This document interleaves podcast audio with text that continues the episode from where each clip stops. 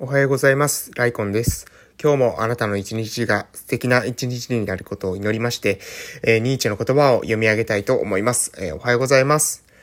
皆さんいかがお過ごしでしょうか？今日は5月23日曜日ということで、久しぶりにですね、えーニーチェの言葉が復活しました。えニーチェの言葉、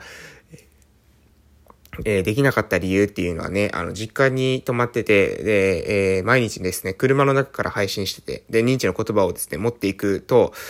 あの、持っていくのがね、めんどくさかったから、純粋に一週間はですね、お休みしたっていうだけなんですけど、えー今日からですね、またじ、え自宅に戻ってまいりましたので、え、認知の言葉が読めるということで、またね、習慣を戻していこうかなというふうに思っておるところです。えー今日は日曜日なんですけれども、えーこの配信が終わった後はですね、えー自分の近くの、その自分の集落のところにですね、えっ、と、引っ越し引っ越しの、え方がいるということで、えその引っ越しの手伝いに行ってきます。なんか声が若干おかしいですけどね。えー昨日ちょっとね、あの、まあ、周りの家、えー私の、その、うん、あの、同じ集落の方で大変ね、お世話になっている方がいるんですけど、えーそのお世話になっている方のところに、えー、Fire TV っていうですね、えなんか、ね、Amazon の、あの、Amazon とか、えー、Netflix とか、そういったものを再生する、なんていうのかな、あの、機材？ね、まあ、皆さんね、聞いてる方はわかるかもしれませんけど、えそういったのありますよね。なんか Fire TV って言うんですよね。私も実際は初めてですね、えあれ自体は取り付けたんですけど、えその機械っていうものが来て、えでやってですね、なんかいろんな歌、昔のですね、懐かしい歌とか流しながら、え歌ってたので、え若干ですね、まあ、あの、声が、なんか、うん、あの、出なくなってるのかもしれません。というところと、あ、多分だ、普通に、あの、朝だから、寝てて声が出ないっていうのも、えーあるんじゃないかなというふうに思ってます。ただね、あの、ニーチェの言葉を呼ぶと、あまあ、なんだかんだ、あの、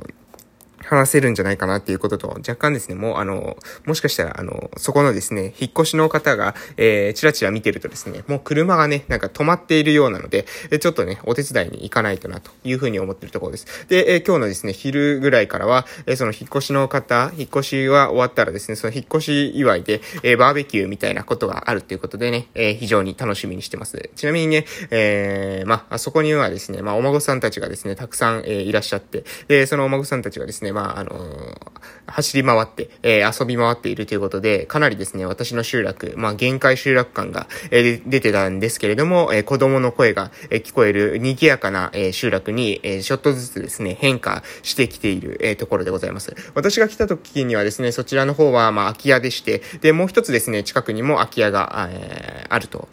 私と同じ村営住宅の方にも、えー空き家があるというような状態だったので、えーそうやってですね、まあ子供たちが来たりとか、もう一つのね、空き家の住宅も埋まりまして、で、そちらにもね、確かお孫さんがいて、で、そこにも、えー子供が集まっているということでね、えー子供の声がですね、全く聞こえなかった集落に、えーちょっとずつですね、子供の声が、え聞こえてきて、しかもですね、結構ね、人数としてはね、あの、他の集落から比べても、かなりね、あの、多いんじゃないかなと。子供の声が聞こえるし、その子供たち自体の人数としてもね、かなり、えー多い方に入るんじゃないかな、多い、えーところなんじゃないかなというふうに感じておるところです。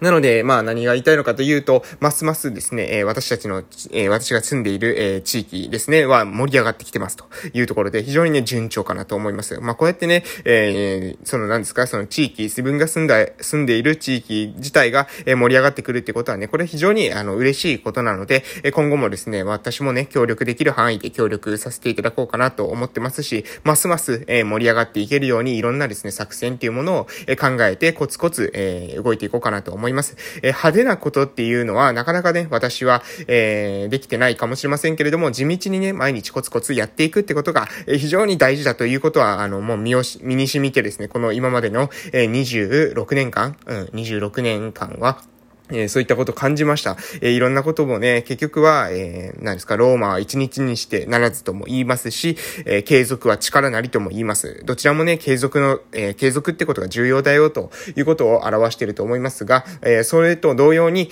え私たちのですね、この村おこしもですね、一日にしてならずだし、え村おこしこそですね、継続は力なりな部分があります。えなのでね、私がえー、目指しているところっていうものは、もしかしたらね、みんなの中にはまだ、あの、自分のたちの頭の中に、えー、まだね、えー、理解が完全に得られていない、え私がやろうとしていることを理解はされてないのかもしれませんけれども、それでもね、私は大切なことが、だというふうに自分では確信してます。え自分では、そう、えー、私のですね、目指している方向性、子供たちの支援を、えみんながね、本気で考えて、本気で、えみんなが、え子供たちが戻ってきたい村づくりをするということを意識しなければ、えあと10年後にはですね、ですねもう、えタイムリミットというのは、えもうですね、取り返しがつかない、えもう限界、爆弾のですね、もう爆弾は止めることができない、えところまで、え導火線の火が進んでしまうことに、えなります。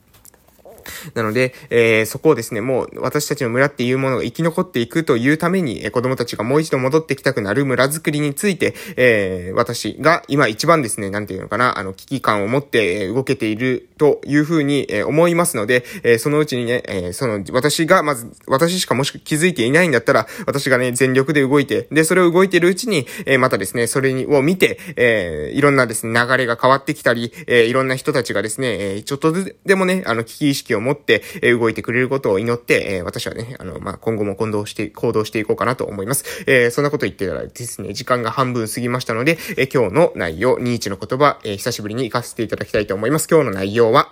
批判という風を入れようという内容です。それでは行きます。批判という風を入れよう。キノコは風通しの悪いジメジメした場所に生え、繁殖する。同じことが人間の組織やグループでも起きる。批判という風が吹き込まない閉鎖的なところには必ず腐敗や堕落が生まれ大きくなっていく。批判は疑い深くて意地悪な意見ではない。批判は風だ。頬には冷たいが、乾燥させ、悪い菌の繁殖を防ぐ役割がある。だから批判はどんどん聞いた方がいい。はい、えー、人間的な、あまりに人間的ながら批判という風を入れようというような内容でした。えー、これはね、もうね、これもですね、もう毎日毎日ニーチェさんにはですね、うなずかされるというか、もう本当にね、えー、首がもげるほどね、あの、うなずくというような表現、えいつもね、これ使い、あの、使い古した表現ですけども、えー、批判というですね、風を入れよう。これね、もう本当にそうだというふうに思います。やっぱりですね、もう批判が上がらなくなってしまったら、もうその組織がですね、完璧な組織なわけないんですよね。批判が上がらなくなったっていうのは、その組織が完璧な組織にじゃになったわけではなくて、その組織がね、もう腐っているいると。え腐り始めている。えー、もう腐っていることに、えー、みんな気づいているけれども、もう腐っている部分に、え目を背けているというような状態になっているということですね。批判が起きないというのは非常ににまずいことなんですよ。組織の中でディスカッションが行われないということは、批判をすると、その批判をした自分の立場が危うくなる。心理的に安全でないということですね。ここで批判をしてしまうと、えー、言いづらくなってしまう。まあ私は村に住んでるので、えー、表現を変えるならば、えー、村八分になってしまうというような表現ですね。